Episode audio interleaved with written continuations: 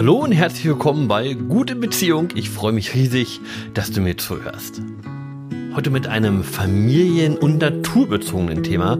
Und das hat den Grund, weil mir in der Praxis ähm, immer wieder Paare begegnen, die davon berichten, wie anstrengend ihr Familienleben ist. Und häufig ist das so stressig, dass ähm, die Konflikte, die Eltern mit ihren Kindern haben oder den Stress, den Eltern mit ihren Kindern haben, dass er so groß ist, dass der in der Regel auch auf die Paarebene ausstrahlt. Und das sorgt eigentlich nur für noch mehr Stress. Und um den entgegenzuwirken, glaube ich, ist es wichtig, da mal hinzuschauen sich zu überlegen, was kann man denn ändern, damit die Zeit, die man mit seinen Kindern hat, dass man die wieder genießen kann. Denn irgendwie hat man ja nicht Kinder in die Welt gesetzt, um sich zu ärgern und ewig gestresst und überfordert zu sein, sondern man will Familie ja auch genießen und darum soll es heute gehen. Bevor wir in das Thema heute einsteigen, nochmal zwei Sätze zum Thema Challenge, die ich vor zwei Podcast-Episoden angesprochen habe. Es ging um die Frage, wollt ihr eine Challenge zum Thema Waldbaden? Braucht ihr eine Anleitung, um euren Stress im Wald abbauen zu können? Dazu habe ich ein Quiz erstellt und an dem Quiz haben auch einige Menschen teilgenommen. Bis jetzt ist es aber noch zu wenig, um zu sagen, da gibt es wirklich einen Bedarf. Das kannst du natürlich immer noch ändern, wenn du an der Umfrage teilnimmst. Den Link dazu findest du unten in den Show Notes. Ich freue mich, von dir zu hören und wenn es genügend Menschen gibt, die Interesse an so einer Challenge haben, dann setze ich das herzlich gerne um. Als ich überlegt habe, wie ich den heutigen Podcast aufbaue, ähm, bin ich über ein Buch gestolpert von Jana und Patrick Heck, ausgebüxt Mikroabenteuer mit Kindern. Natur spielend entdecken, Familienzeit intensiver leben, Urlaub anders denken. Das Buch steht bei mir im Regal und es ist ein großartiges Buch und es ist so gut, dass ich mich heute in dem Podcast hauptsächlich auf dieses Buch stützen werde. Das, was ich erzähle, ist also nicht auf meinem Mist gewachsen, sondern ähm, auf dem Mist von Jana und Patrick. Ich mag das Buch so sehr, weil es so, sich so rund anfühlt, wenn man es liest, weil es alle Themen, die irgendwie wichtig sind, wenn man mit Kindern in die Natur will, weil die da berücksichtigt sind. Du findest also was über deine Rolle, wenn du in der Natur bist, was du da brauchst, was du mitnehmen solltest, welche Aktivitäten du umsetzen könntest, ähm, wie ihr euch da verpflegen könnt, Ausrüstung und so weiter. Es ist wirklich alles drin, um eine großartige Zeit als Familie in der Natur zu haben. Aber jetzt nochmal zurück zum Anfang. Warum macht es denn überhaupt Sinn, mit Kindern in die Natur zu gehen? Und warum macht es erst recht Sinn, wenn ich mit meinen Kindern viel Stress erlebe? Einer der wichtigsten Gründe für mich ist, dass alle mal rauskommen und sich in einem neuen Umfeld erleben, sich anders erleben als vielleicht zu Hause. Und man in anderen Rollen unterwegs ist, man vielleicht mehr Freiheiten ähm, geben kann, seinen Kindern geben kann, als das zu Hause in den eigenen vier Wänden möglich ist. Und wenn ich draußen in der Natur bin, dann muss ich mir auch keine Gedanken darüber machen, dass jetzt das Lego noch weggeräumt werden muss oder dass noch Wäsche aufgehangen werden muss oder irgendwelchen anderen Alltagskram, den ich irgendwie ja automatisch immer im Kopf habe, wenn ich zu Hause bin. Jana und Patrick Heck, die stellen in ihrem Buch die Frage, was wir unseren Kindern eigentlich vermitteln wollen. Und die stellen fest, dass das ganz unterschiedlich aussehen kann und dass das von Familie zu Familie variiert. Die stellen aber auch fest, dass es vier Prinzipien gibt, die irgendwie immer dabei sind. Vier Werte, die so wichtig sind, dass wir die immer brauchen, ganz egal, wo wir leben oder in welcher Familie wir leben. Das sind soziale und emotionale Kompetenz, kognitive Kontrolle, Kreativität und Resilienz. Ich darf als Kind also lernen, meine eigenen Emotionen wahrzunehmen, zu kontrollieren und auch mit anderen Menschen so umzugehen, dass meine eigenen Emotionen mir nicht im Weg stehen.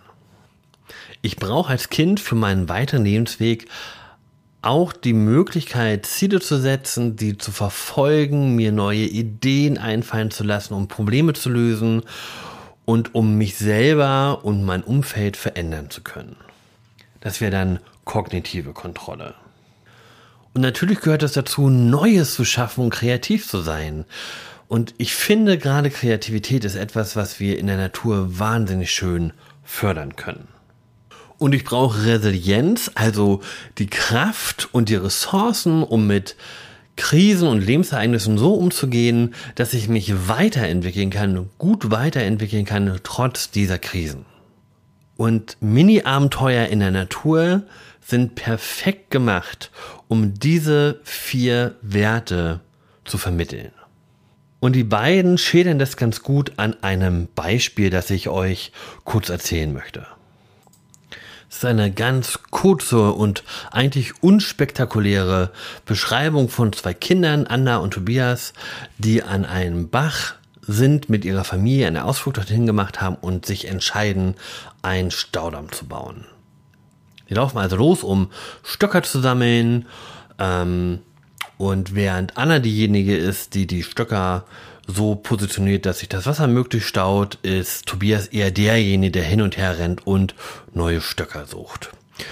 Und weil er die Stöcker einfach so ins Wasser wirft, geht der Staudamm, den Anna so mühsam gebaut hat, hin und wieder mal kaputt. Und das frustriert sie und dann wird sie sauer auf ihren Bruder. Und letztendlich müssen die beiden anfangen, sich zu arrangieren. Und vereinbaren dann, dass Anna diejenige ist, die äh, den Staudamm baut und Tobias derjenige ist, der die Stöcker und das Baumaterial ranschafft. Läuft also los und sammelt Stöcker, bewegt sich ganz viel, entdeckt auf seiner Reise auch ganz viel, genauso wie Anna dort im Wasser. Und ähm, die bauen den Staudamm, merken dann aber, dass der nicht hält. Sie müssen also ihren Frust runterschlucken und fangen danach nochmal neu an, stecken diesmal die Stöcker anders in den Sand und diesmal hält der Staudamm.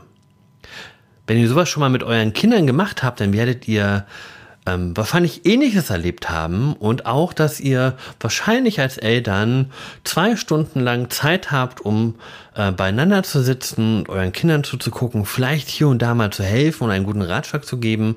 Aber meistens sind Kinder so beschäftigt, ähm, mit ihrem Tun in der Natur, dass sie nicht viel Unterstützung von uns Erwachsenen brauchen. Und wenn wir das Beispiel nochmal in Hinblick auf die Werte, die wir gerade besprochen haben, untersuchen, dann fällt uns auf, dass da eigentlich alles drin ist. Die müssen sich mit ihren Emotionen auseinandersetzen und die müssen sich auch miteinander auseinandersetzen und einen Weg finden, wie sie zu zweit gut diesen, Bau, äh, diesen Staudamm bauen können. Die brauchen einen Plan im Kopf und müssen wissen, wie sie den am besten umsetzen können. Kognitive Kontrolle. Und natürlich erfordert es auch Kreativität, so einen Staudamm zu bauen und das auch gleich zweimal. Also insofern war die Kreativität in diesem Beispiel gleich doppelt gefordert. Und auch Resilienz lernen sie, denn frustriert zu sein, weil ein Projekt nicht funktioniert, das kennen wir als Erwachsene ja auch sehr gut. Und das Leben muss ja irgendwie weitergehen und für Kinder ist das ideal, um genau das zu üben.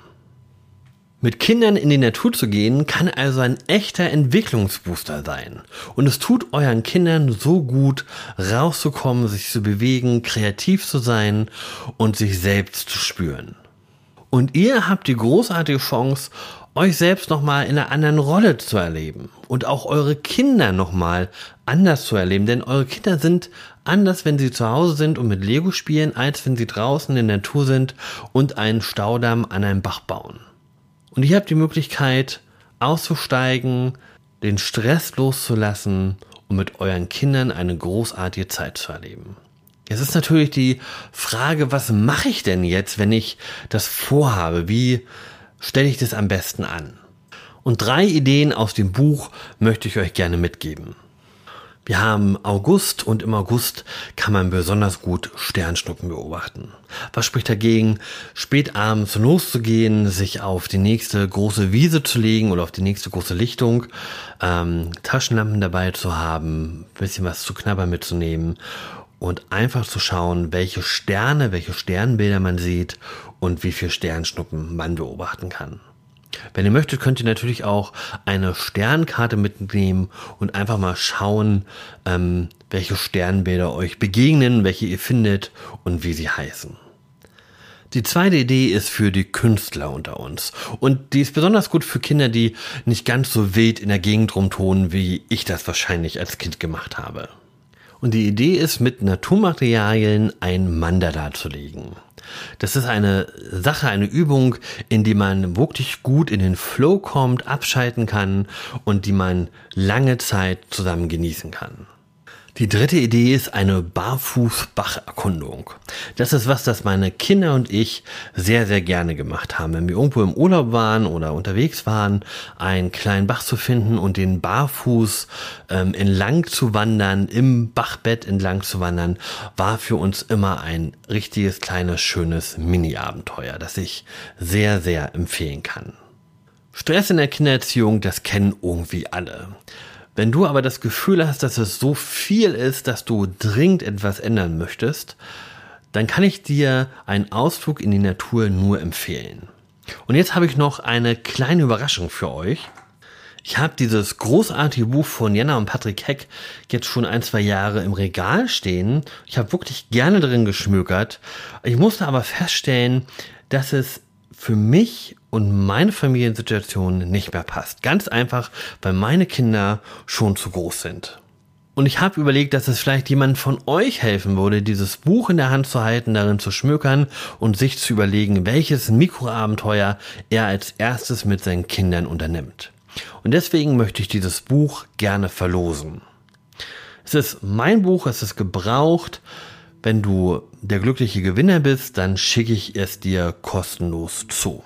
Wenn du dieses Buch also gerne dein eigen nennen möchtest, dann geh auf torst-köcher.de-buchverlosung. Das findest du auch nochmal in den Show Notes und dann kannst du dich eintragen und teilnehmen.